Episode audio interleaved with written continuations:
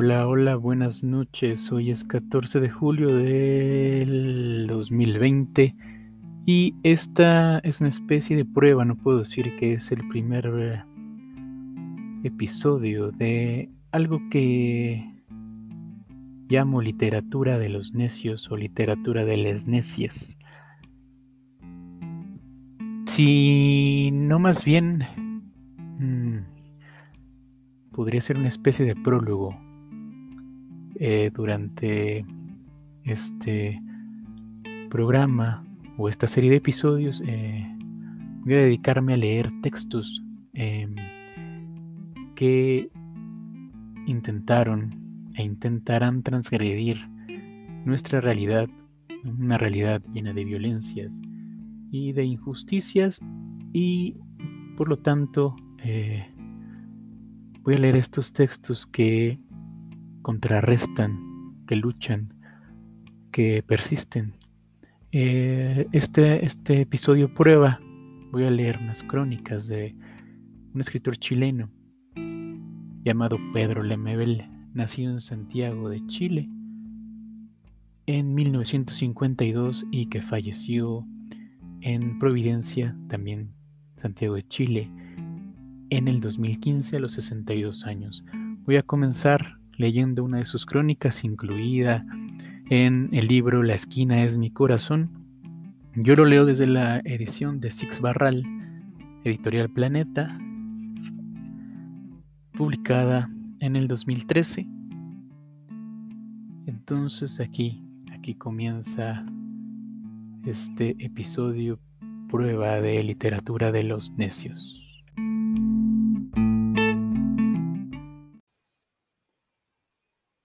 La música y las luces nunca se apagaron.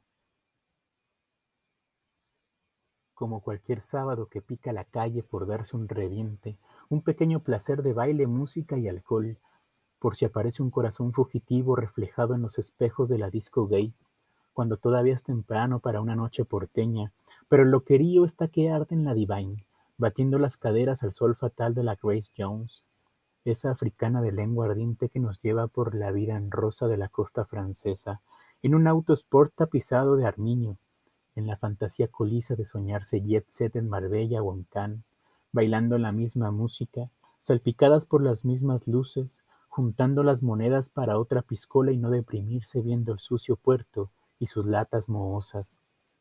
Otra piscola para el cola recién bañado en su nube Old Spice. Otra vez la Grace, por favor, para lucir en la pista el jeans Calvin Klein de la ropa americana, que bien planchado parece nuevo, sobre todo en la oscuridad estrellada por los focos. Que la música y las, luces nunca se apaguen, que no lleguen los pacos pidiendo documentos, que nada ocurra esta noche mágica que parece año nuevo, que siga el dancing y las piscolas locas, corriéndose mano en el rincón.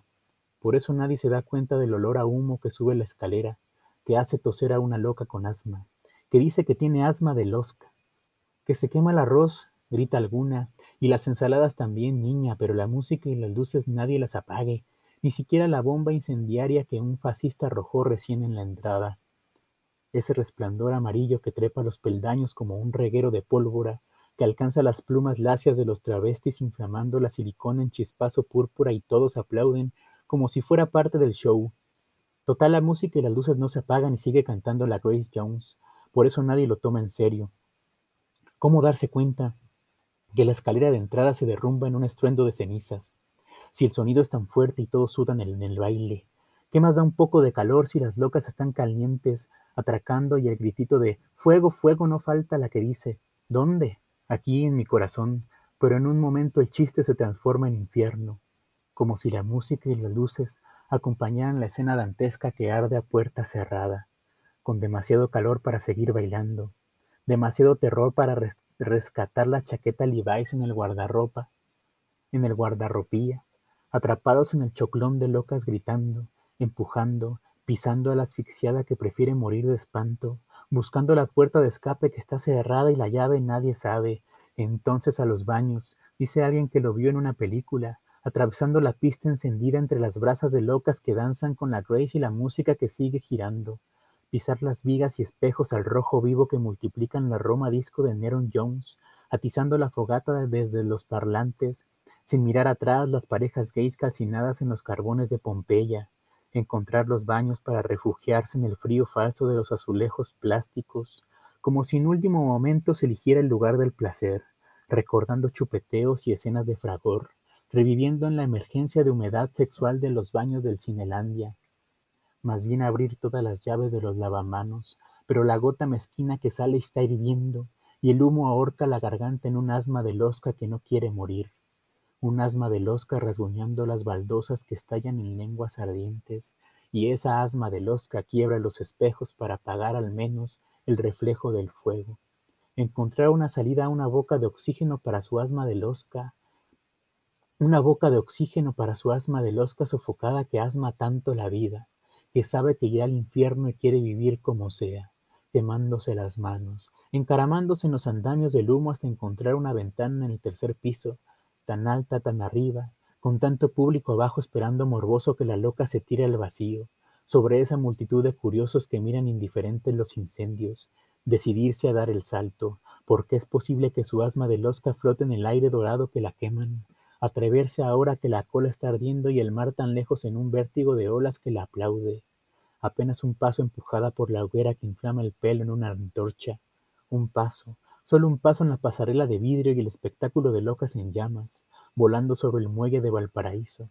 Será recordado como un brillo fatídico en el escote apuntado del puerto, porque aún así, aunque la policía asegura que todo fue un cortocircuito eléctrico, un cortocircuito eléctrico, la música y las luces nunca se apagaron. Discoteque Divine, Valparaíso, 4 de septiembre de 1993. Pedro Lemebel.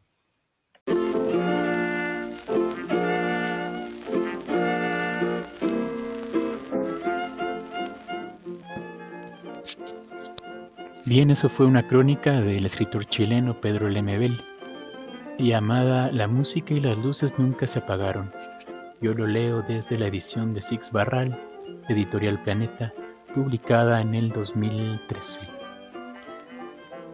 Les recuerdo que este es un episodio prueba de la literatura de Les Necias y em, voy a dedicarme a leer algunos textos eh, subversivos, revolucionarios, antisistema, etcétera, etcétera, que intentan combatir, resistir, contraatacar a esta realidad violenta e injusta. Y bueno, otro autor eh, que voy a leer en este episodio prueba es al escritor salvadoreño Roque Dalton en San Salvador el 14 de mayo de 1935 y asesinado por sus compañeros de partido en San Salvador el 10 de mayo de 1975. Voy a dar inicio a una breve lectura de dos poemas de Roque Dalton.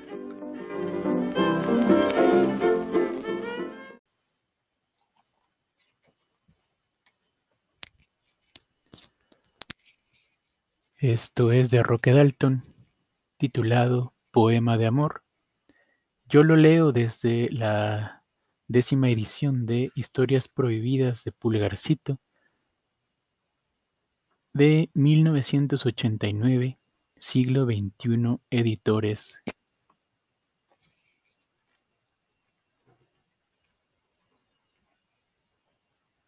Poema de Amor los que ampliaron el Canal de Panamá y fueron clasificados como Silver Roll y no como Gold Roll, los que repararon la flota del Pacífico en las bases de California, los que se pudrieron en las cárceles de Guatemala, México, Honduras, Nicaragua, por ladrones, por contrabandistas, por estafadores, por hambrientos, los siempre sospechosos de todo.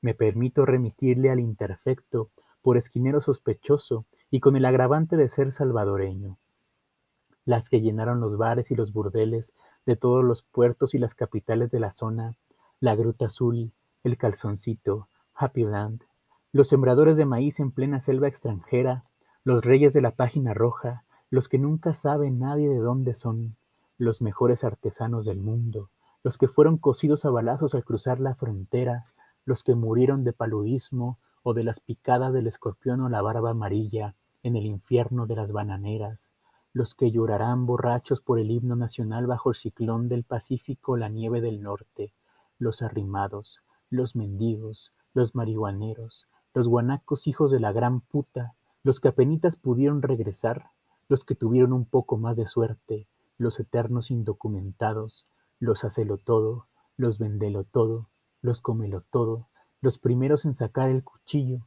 los tristes más tristes del mundo, mis compatriotas, mis hermanos. Tres poemas de Ana María Rodas, de Poemas de la Izquierda Erótica. 1. Ya sé, nunca voy a ser más que una guerrillera del amor. Estoy situada algo así como a la izquierda erótica, soltando bala tras bala contra el sistema, perdiendo fuerza y tiempo en predicar un evangelio trasnochado. Voy a terminar como aquel otro loco que se quedó tirado en la sierra. Pero como mi lucha no es política que sirva a los hombres, jamás publicarán un diario, mi diario, ni construirán industrias de consumo popular de carteles y colgajos con mis fotografías. 2. Celebremos una fiesta de las artes e invitemos a todos. Mezclemos la sangre y la mierda y pringuemos a todos. Cantemos juntos alabanzas al Señor porque cantar, cantar alivia el alma y alegra el espíritu. Olvidemos cantando a esos absurdos torturados que se obstinan en arruinar nuestra alegría apareciendo diariamente en los periódicos. Celebremos la fiesta y recibamos premios o cuando menos dinero que a todos da Dios en no arrebatando. Tapemos con sedas y brocados nuestros vestidos de diario. Seremos limosneros con sombreros de plumas por un rato. Hagamos un festival de la cultura y levantemos tal cantidad de monumentos al teatro, a la plástica, a la música, al arte en general que tapemos, en poco tiempo, esta espantosa cantidad de muertos.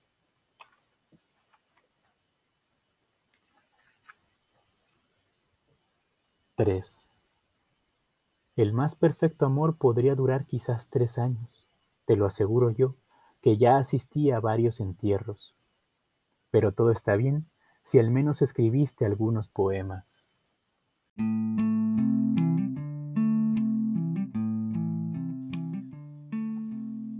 Esos tres poemas de Ana María Rodas, escritora guatemalteca, son leídos desde el libro Poemas de la Izquierda Erótica en su edición del 2004 por Editorial Piedra Santa.